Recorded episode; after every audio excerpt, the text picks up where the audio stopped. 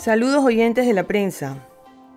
Les habla Mónica Palm en una edición más del podcast Página 2.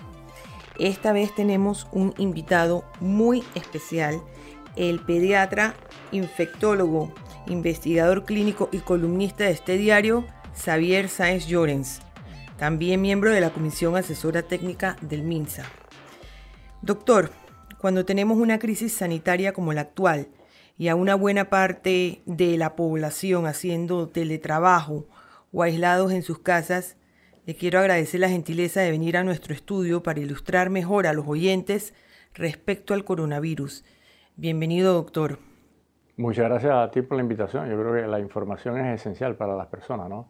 Y en ese sentido agradezco a la, a la prensa y a todos los medios que de alguna u otra manera están cooperando para que la información sea objetiva y que se disemine a lo largo del territorio nacional. Doctor, ¿usted tiene miedo? Temor. Miedo no, temor.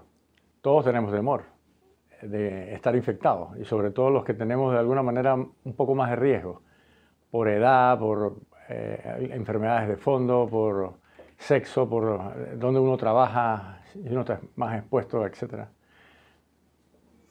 Los jóvenes creen que no pasa nada, doctor. Sí, ese es un problema importante, ¿no? Ellos no creen que no le va a pasar nada y probablemente tengan razón en, el, en casi todos los casos eh, que se han documentado. Los jóvenes eh, rara vez fallecen y muy rara vez también se hospitalizan. Pero eso también es contra, puede ser contraproducente porque ellos, si se infectan, transmiten el virus más fácil, ¿no? Porque no han tomado conciencia de que ellos pueden ser transmisores, portadores del virus y que sus padres y sus abuelos son los que están en riesgo. Doctor, han dicho que la enfermedad no sería tan grave porque la tasa de mortalidad sería actualmente en Panamá de 1.1%. Pero resulta ser que hay mucha más gente contagiada que otros países. Ya tenemos que los casos confirmados por el MINSA hasta ahora son 86. Bueno, en primer lugar, es muy difícil hablar de tasa de mortalidad eh, con precisión, porque depende de muchos factores. Eh, depende del momento en que se está, depende del número de casos. Entonces eso puede variar ostensiblemente a, lo largo del, brote. Eh, y otra cosa importante es que no necesariamente que Panamá tenga muchos casos proporcional a su, población, quiere decir que aquí estamos peor que en otros países. Yo lo que creo es que realmente Panamá, de forma proactiva, actuó rápidamente en la búsqueda de casos. Y estoy seguro que hay otros países que tienen muchísimos más casos que Panamá y que todavía no los han documentado. incluyendo, por ejemplo, Estados Unidos, el gran coloso económico eh, hay muchas quejas dentro de Estados Unidos, de, toda la comunidad científica, de que Estados Unidos actuó muy mal durante, esta, durante este brote. Eh, y ellos deben tener muchísimos más casos de lo que reportan. Entonces México también, por ejemplo, México debe tener muchísimos más. Y México reporta básicamente casi la misma cantidad que Panamá, algo que evidentemente no, no, es, no es congruente. Doctor, Aquí ha sorprendido bastante eh, lo ocurrido con el director del colegio Francisco Beckman a propósito de detectar casos. ¿Qué ocurrió exactamente ahí? Bueno, esa información epidemiológica muchas veces es bien confidencial porque eh, se, trata de mantener la privacidad también de los contactos y de las personas. ¿no? Así que la información epidemiológica que se tiene hasta ahora y que se ha divulgado es que hubo un contacto con un profesor eh, que vino de Italia y eso es lo que hasta ahora se maneja. ¿no? De todos modos, toda esa información la tiene epidemiología del Ministerio de Salud. Están investigando no solamente ese caso, sino también otros conglomerados de casos, lo que le llaman en inglés cluster, para saber la procedencia del virus en todos esos casos, que evidentemente no va a ser la misma. ¿no? Y de hecho el Gorgas, al estar secuenciando el, el virus, ellos están trazando en todos los conglomerados de dónde pudo haber procedido el virus ah, y entrado aquí para mano. Entonces, por ejemplo, en, el caso, en uno de los casos eh, ya se ha documentado que, vino de España, hay otro conglomerado que se está trazando con eh, virus que, vino de Italia. Hay otro conglomerado que se piensa que puede estar relacionado a un brote que hubo en Estados Unidos, en Colorado. O sea que hay diferentes eh, fuentes de los brotes. Entonces no, es difícil saber con esta información cuál fue el primer brote, cuál fue el primer conglomerado, en qué momento, de dónde procedió. Pero esa es la información que se maneja hasta ahora. Pero también a propósito de la trazabilidad, las autoridades también ya, ya han reconocido que al director del colegio lo habría eh, contagiado un profesor de ese plantel que viajó a Europa. Eh, y el director del colegio estuvo eh, varios días hospitalizado, recibiendo atenciones en, las que el personal médico pues no, no, no, no aplicó ninguno de los protocolos que ahora se recomiendan para tratar el coronavirus. ¿Qué pasó ahí, doctor? ¿Por qué los controles fallaron si estábamos en la etapa esa de contención de la enfermedad? Esa es una muy buena pregunta, pero hay varias aristas que hay que mencionar. ¿no? En primer lugar, la información que se tenía inicialmente, incluso aportada por la familia, no habían datos de que alguien hubiese viajado, ni el profesor ni el círculo cercano familiar. Y no se tenía la información, por ejemplo, de un profesor que había viajado a Italia. Esa información se desconocía. Entonces, por eso uno, apela a la responsabilidad de las personas en revelar la información, porque si no, los equipos de salud y epidemiológicos no pueden eh, establecer vínculos y, decir este caso pudiera ser sospechoso. Entonces el profesor tenía una patología de fondo, de por sí, eh, entra con una neumonía y la neumonía se pensó inicialmente que era debido a otros agentes infecciosos. De hecho, se documentó eh, la posible asociación con una bacteria que se llama Mycoplasma pneumoniae. Entonces, cuando se tienen esas cosas y no se tiene un vínculo, realmente el personal de salud no sospechó de que pudiera ser un caso. Una vez que, se, que el paciente fallece y, y, la placa radiográfica y la tomografía eh, revelaba que había un infiltrado muy parecido a, a, los que se reportaba, por ejemplo, de China, los médicos eh, insistieron, la gente de epidemiología y algunos médicos, incluso el Ministerio de Salud insistió en que debía investigarse más a fondo y hacerse autopsia.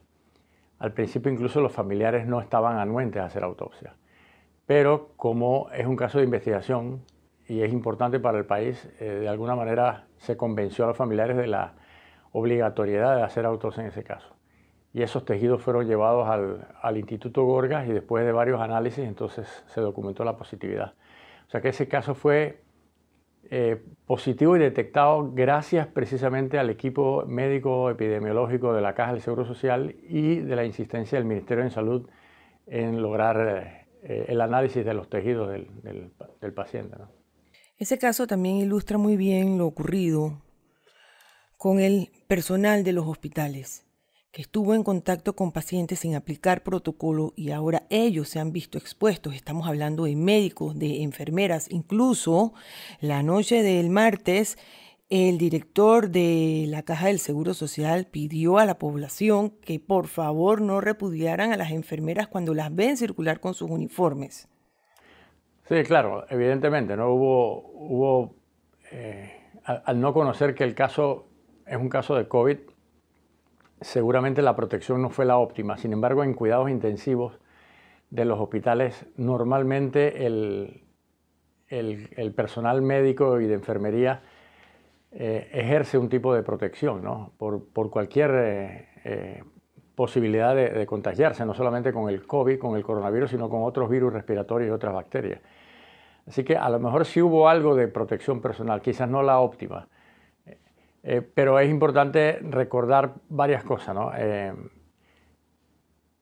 El, el personal de salud normalmente se protege cuando hay casos eh, severos eh, de etiología indeterminada y sobre todo en, unidades de cuidado intensivo. Lo otro es que los casos que ha habido hasta ahora de médicos que, han, que están en intensivo hospitalizados, eh, la mayoría de ellos el contacto fue en sus clínicas privadas o dentro de la comunidad. No se ha trazado realmente que hayan tenido contacto, que hayan adquirido el virus con, con su trabajo hospitalario. Y lo otro que es importante es que el virus raramente se transmite por, por la ropa de las personas, ¿no? Eh, y además, por ejemplo, las enfermeras cuando vienen de su casa vienen con eh, uniforme limpio, ya, lavado, o sea que ahí no debe haber ningún problema del virus. y después cuando entran a los hospitales se ponen unas batas desechables para precisamente proteger el, vestido. Así que eh, es lamentable lo que ha ocurrido con algunas enfermeras en que se, han visto rechazadas y, estigmatizadas por, porque piensan que pueden ser focos de contagio para los demás. ¿Cuántos médicos han adquirido el virus? Bueno, lo que, la información que yo tengo hasta ahora son alrededor de cuatro. Hay tres en, unidades de cuidados intensivos del complejo hospitalario metropolitano. Eh, por ahora es, lo que, es la información que se tiene, que se maneja. Doctor, y a propósito de, de, lo que ha comentado acerca del uniforme de las enfermeras, he escuchado también a mucha gente decir que se quiten los zapatos al entrar a la casa. Y también he escuchado a otra gente diciendo que eso no sirve de nada porque el virus no puede vivir en la suela. ¿Cuál es la verdad? Bueno, es, muy poco probable que los zapatos transmitan el virus, evidente. Incluso aunque caigan gotitas respiratorias con el virus de un enfermo en, un zapato, eh, en poco tiempo, evidentemente, el, virus eh, se degrada y muere, ¿no?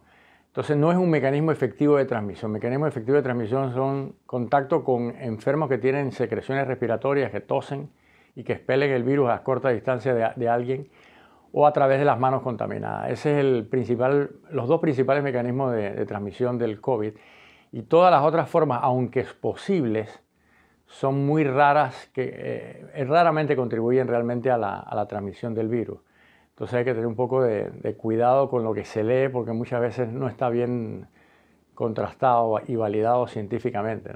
Y con cualquier desinfectante, con cloro, con peróxido de hidrógeno, con alcohol, eh, con soluciones jabonosas, el, virus fallece inmediatamente. Entonces la transmisión realmente no es frecuente a través de esas vías. Doctor, también hemos visto en los supermercados a los clientes limpiando eh, con paños desechables. Los hemos visto limpiando el interior de las carretillas.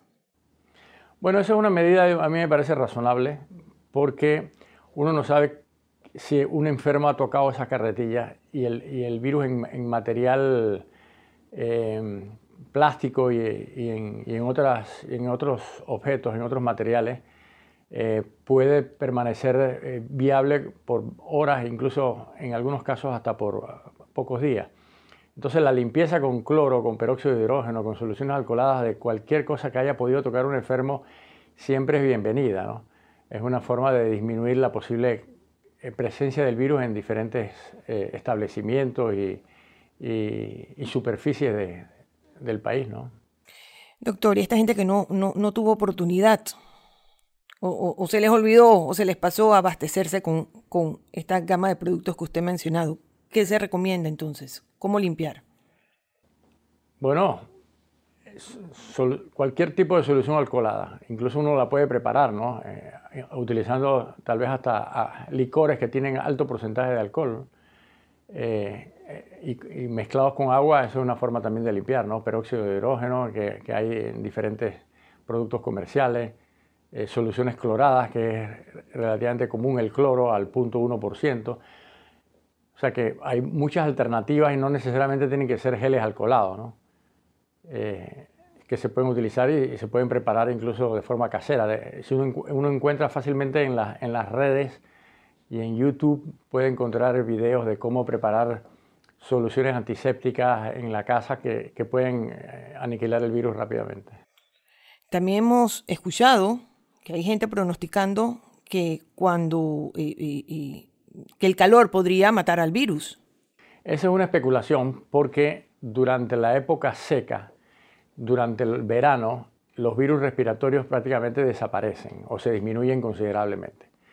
Entonces se piensa que este virus también pudiera ser más lábil a las temperaturas altas. Eso hay que demostrarlo todavía.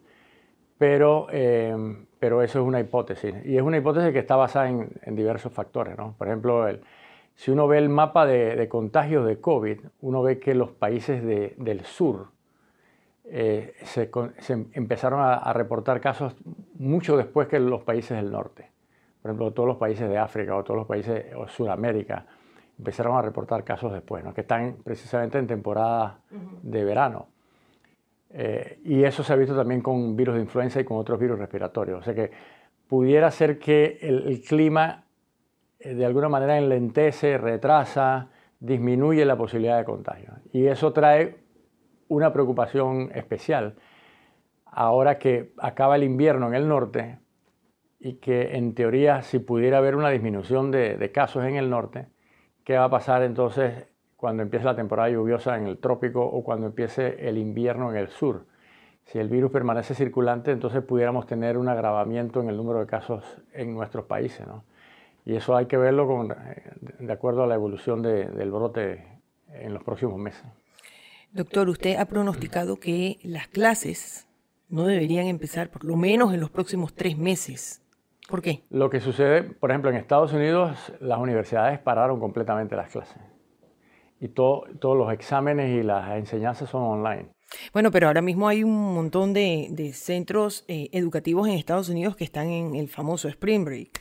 Claro, pero por ejemplo, yo tengo dos hijos estudiando allá y a los dos le dijeron que eso iba para lo largo y que yo los traje, ¿no? Porque si, si pueden trabajar eh, en, la computadora de forma directa, pues que trabajen acá, ¿no? Para que estar allá, porque la mayoría de los panameños que estaban allá en, universidades han regresado.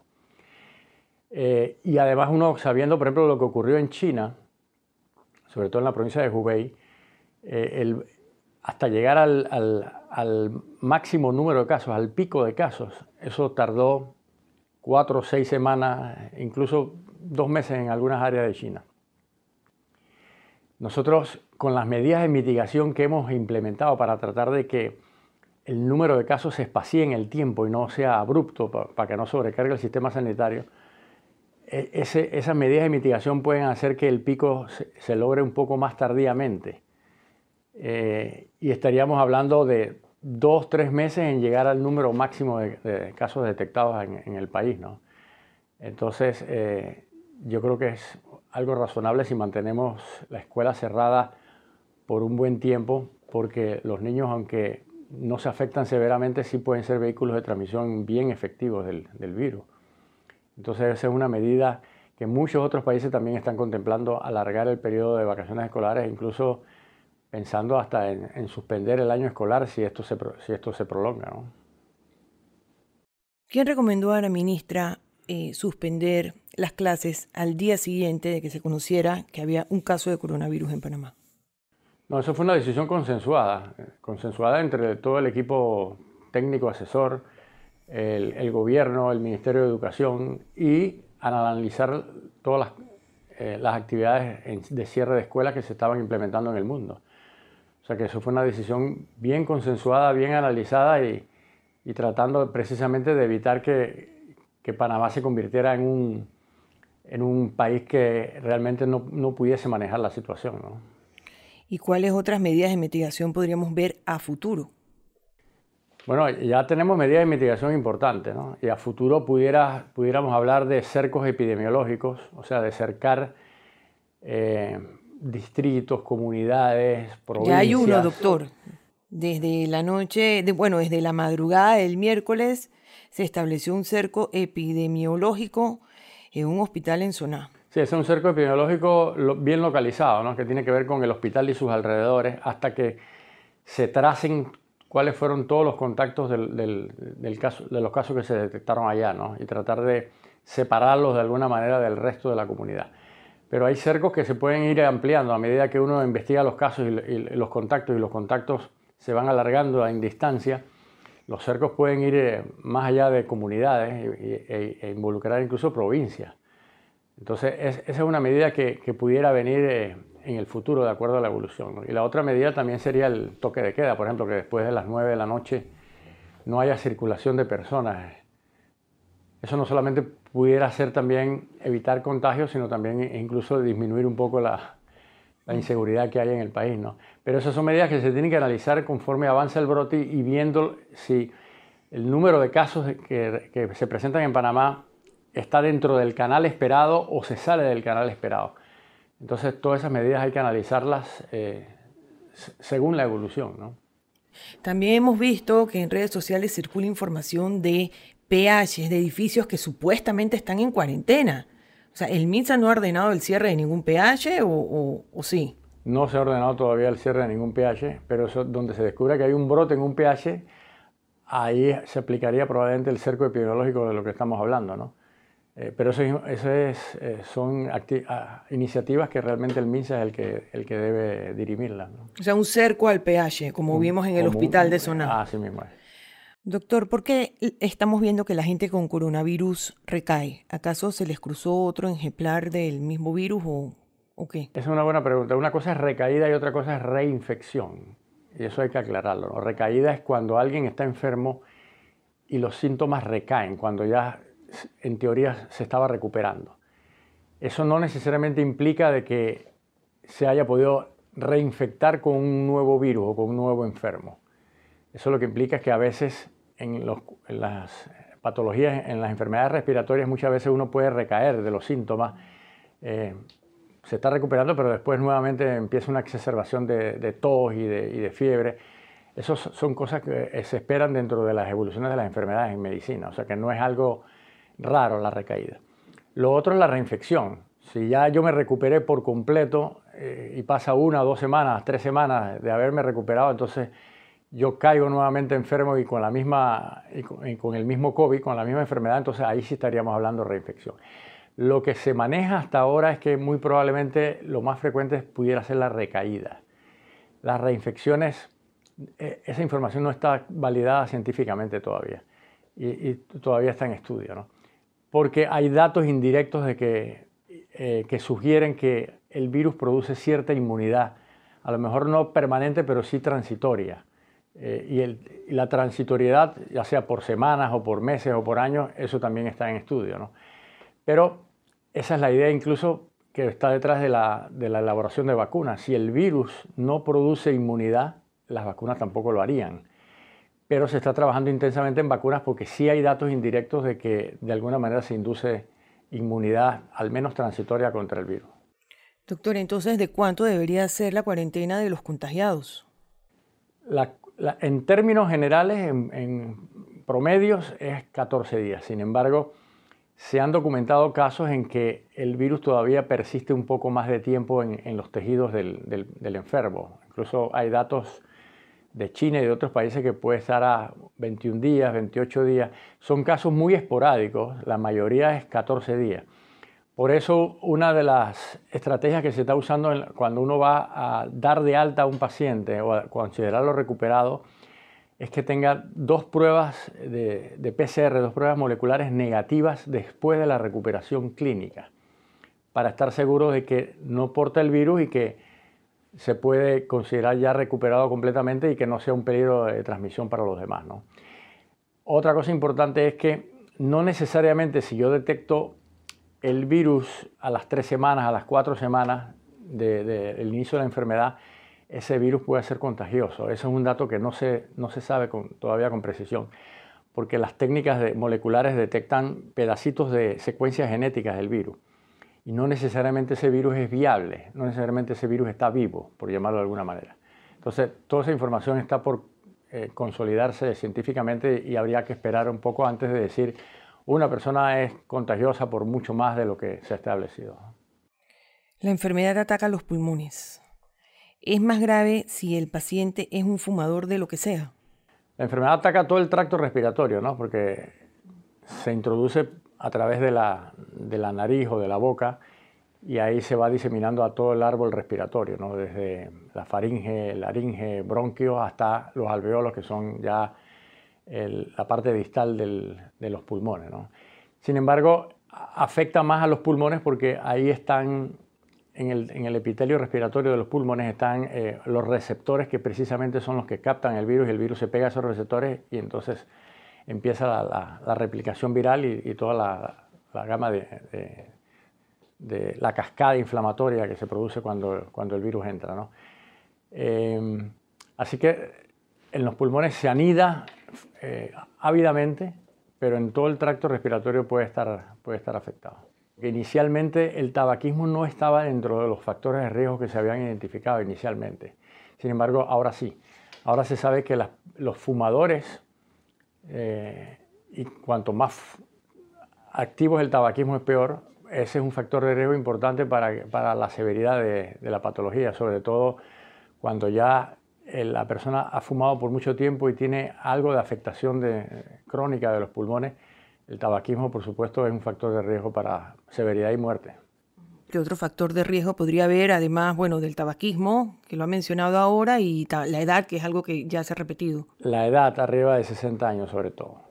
Eh, cualquier enfermedad crónica que el paciente pueda tener eh, eh, de fondo, ¿no? de base, enfermedades cardiovasculares, enfermedades de las coronarias, por ejemplo, enfermedades respiratorias crónicas que pueden ser inducidas por el tabaquismo o por alguna otra enfermedad, diabetes, cáncer, asma, obesidad extrema, tabaquismo, afectaciones neurológicas crónicas, por ejemplo el Parkinson. O sea que ya se empiezan a identificar varias enfermedades de fondo que pudieran aumentar el riesgo de, severidad y muerte de, de las personas.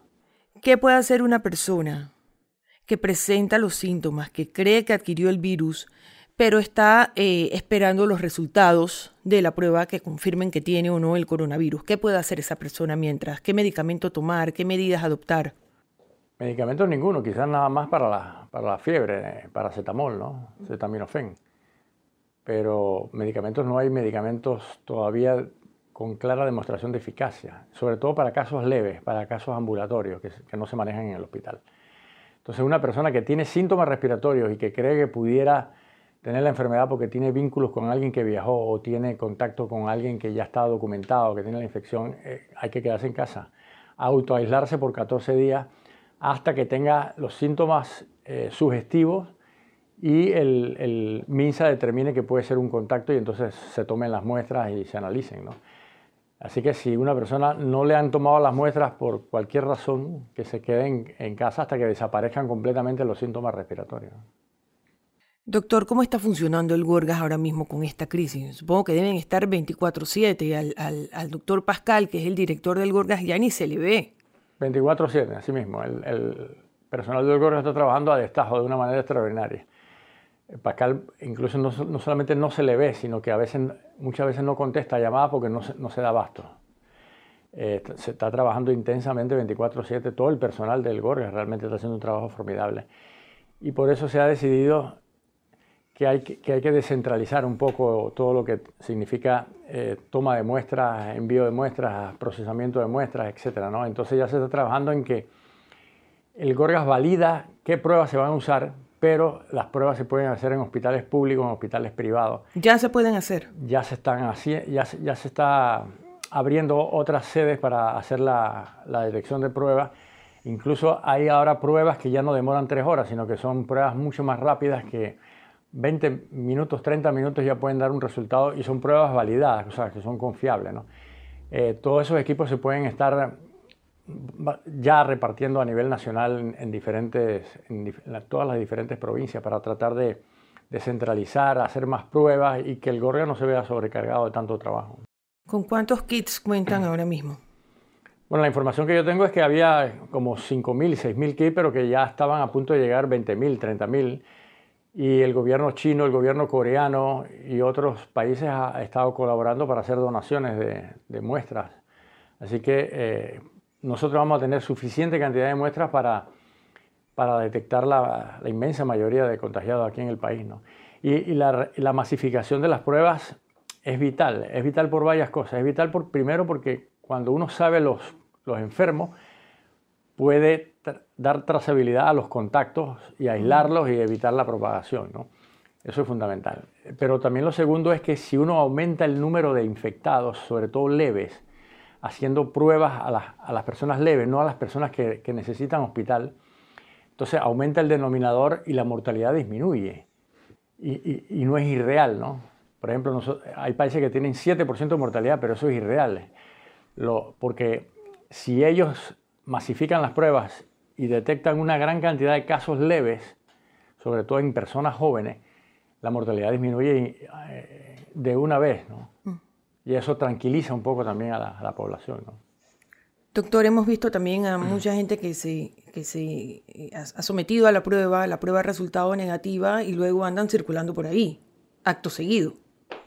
Bueno, cuando la persona ya tiene más de 14 días y tiene pruebas negativas, casi con seguridad esa, esa, persona no es contagiosa, ¿no?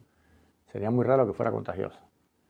Pero tiene que cumplir con esos periodos, ¿no? Y tiene que ser certificado su recuperación por, por el Ministerio de Salud. Eh, sí, podría ser una comparación con los otros virus de influenza que circulan en el país. Bueno, la principal comparación, yo creo que incluso la más importante para mucha gente, es que tradicionalmente todos los virus de influenza afectan mucho a los niños y a las embarazadas, mientras este coronavirus parece respetar a los niños y a las embarazadas. La información que se maneja hasta ahora es que eh, no parece afectar a, una mujer que, esté gestando, que esté embarazada. Eh, el niño nace bien y no nace infectado y e incluso esa, madre puede dar lactancia materna, porque no se ha documentado que el virus pase a través de la lactancia materna. Así que eso es una eh, información importante para muchas personas. ¿no? Parece, este virus parece concentrarse en personas adultas mayores con, enfermedades de fondo y es muy diferente a lo que es eh, la influenza. Doctor, en países como Israel y Canadá ya están anunciando que han encontrado la vacuna para el coronavirus. Asumiendo que eso sea cierto y que ahora mismo tengamos algún país o algún equipo de científicos encontrando la vacuna, ¿cuánto tiempo va a tardar esa vacuna en poderse desarrollar y llegar a toda la población del mundo? Bueno, esa es una muy buena pregunta y es una pregunta para lanzar un poco de mensaje optimista. ¿no? Siempre es bueno acabar con noticias buenas.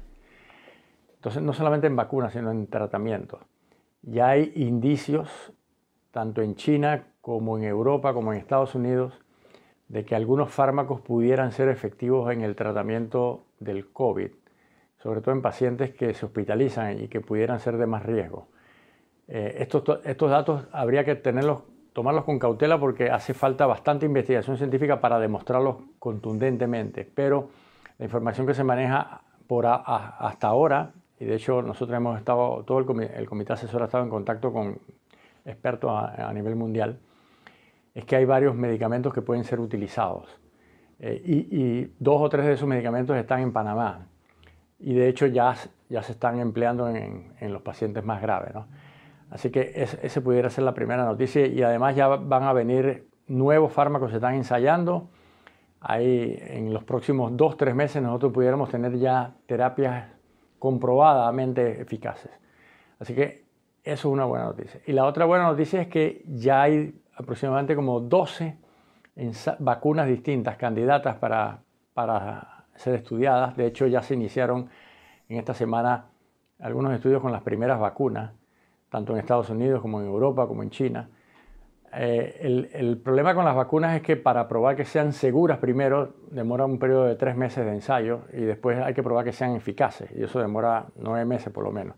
O sea que las vacunas se piensa que pudiera, si, todo resulta bien pudieran estar disponibles para el próximo año. En caso de que esto se prolongue o de que haya una segunda oleada y, que el virus forme parte del repertorio de, agentes infecciosos que todos los años circulan en, el mundo. ¿no? Así que para el próximo año nosotros seguramente vamos a tener vacunas para prevenir la enfermedad. Pero lo más temprano vamos a tener eh, medicamentos potencialmente eficaces y eso pudiera mejorar el pronóstico y disminuir la, la letalidad de esta enfermedad. Pero ya con esos fármacos podría terminar el encierro, ¿no?